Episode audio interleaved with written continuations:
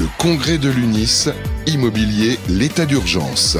Les 14 et 15 septembre 2023 au Parc Chanois à Marseille, en partenariat avec Axéo sur Radio Imo.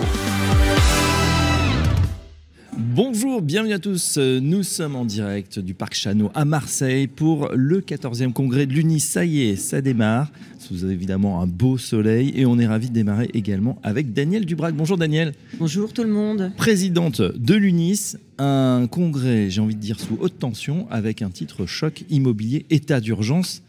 Euh, c'est vrai qu'on a l'impression qu'en cette rentrée 2023, euh, l'immobilier n'a jamais été aussi sous pression, Daniel Dubrac. Je pense que tout le monde partage le constat. C'est un état d'urgence, c'est un état de crise.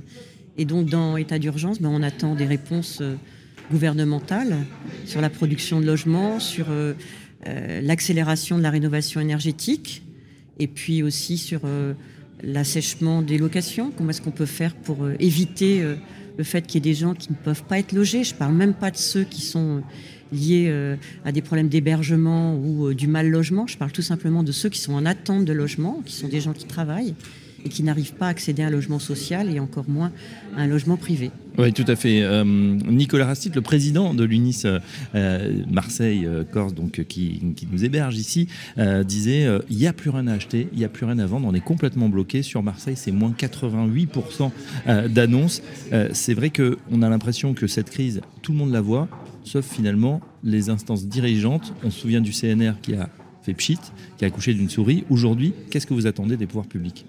Le CNR avait fait un certain nombre de propositions et on attend que le ministre nous annonce que ces propositions vont être retenues, peut-être sur une harmonisation de la fiscalité, peut-être aussi sur, euh, non pas un moratoire euh, euh, du calendrier de, de, travaux énergétiques, mais peut-être plutôt un financement. Comment est-ce qu'on peut améliorer le financement pour que chacun puisse faire ses travaux, qu'on soit occupant ou qu'on soit euh, propriétaire bailleur. vous ne demandez pas de moratoire, c'est-à-dire pas d'ajournement finalement du calendrier 2025-2028 On a tenté de le demander puisqu'on n'était absolument pas d'accord avec euh, le coup près de 2034. Euh, mais bon, on voit bien que la réponse, c'est la publication de décrets. Donc du coup, ce qu'on demande, c'est qu'on puisse réaliser ces travaux. Et donc ça passe par la fiscalité, ça passe par de l'encouragement à faire les travaux. Donc il y a des aides, ma prime rénov va être augmentée. Je pense que le ministre va le confirmer.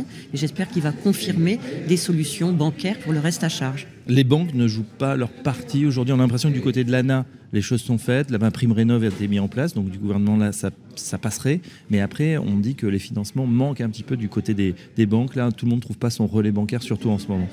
Alors non seulement les, banques ne jouent pas le jeu, je ne dis pas qu'elles ne jouent pas le jeu sur des prêts, euh, quand les gens ont de l'argent, on arrive toujours à trouver des prêts pour faire des travaux euh, conservatoires ou de rénovation.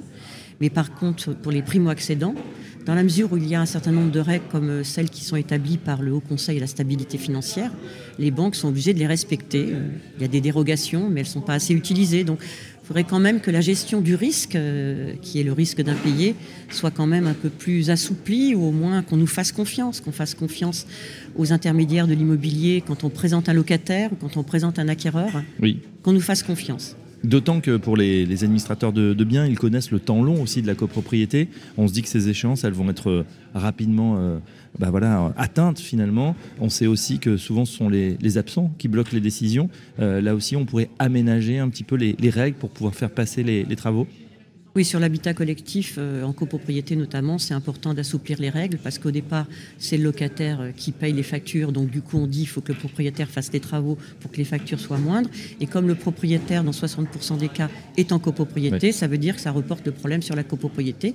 Il y a des organes de gestion, il y a des organes de décision. Il faut donc assouplir les décisions qu'on peut prendre rapidement pour euh, respecter le calendrier. Bon, en tout cas, voilà, les demandes vont être faites euh, au nouveau ministre qui sera euh, à votre place dans quelques minutes, Patrice Vergrit qui vient d'arriver pendant l'été. on, l'a eu, on a eu la chance de l'avoir déjà sur Radio Imo il n'y a pas si longtemps. Il a parlé de nouvelles mesures à laquelle il réfléchit, par exemple le PTZ remanié ou encore le, BRS, le bail réel solidaire. Qu'est-ce que vous en pensez, Daniel Dubrac? Sur le, PTS, PTZ, PTZ, remanié, ce serait bien que ça vise tous les territoires. Voilà, nous, on n'est pas spécialement pour le zonage. On voit qu'il y a eu des bienfaits, mais il y a eu aussi des effets pervers. Et puis sur le BRS, ça peut être compliqué parce que le, foncier coûte cher. Et donc si euh, une partie ne paye pas le foncier, c'est bien l'autre partie qui va la payer.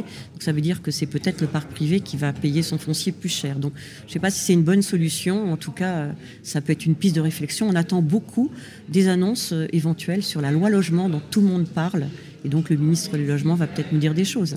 Alors on verra, il a parlé effectivement de décentralisation de la politique du logement. Il dit on ne bâtit pas euh, à Marseille euh, comme à Vesoul, comme à Biarritz, et ça c'est bien vrai.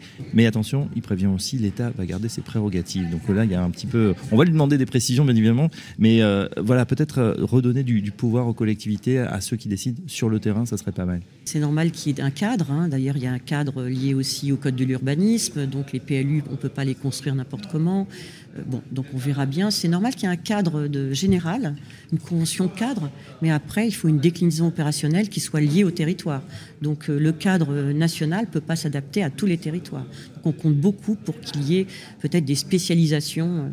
En fonction de tel et tel endroit qui est ou tendu ou pas tendu, où il n'y a pas de transport, où euh, euh, le, travail, euh, la distance entre le travail et l'emploi est, très longue, où il n'y a pas de transport en commun. Donc il faut des réponses liées au territoire. Et on attend beaucoup du ministre sur ce sujet. Vous allez le croiser tout à l'heure, vous allez lui en parler directement, il sera, il sera sur la scène. On revient effectivement à ce 14e congrès ici à Marseille de l'UNIS. Ça démarre fort hein, sur le chapeau d'eau, c'est vrai qu'on entend le salon qui bruisse, tout le monde est en train de, s'installer. c'est un temps fort pour l'UNIS, ce 14e congrès C'est un temps fort au niveau intellectuel, puisqu'il y a des travaux, et c'est un temps fort aussi au niveau convivialité. Et euh, Unis Marseille nous a préparé un congrès de choc. Voilà.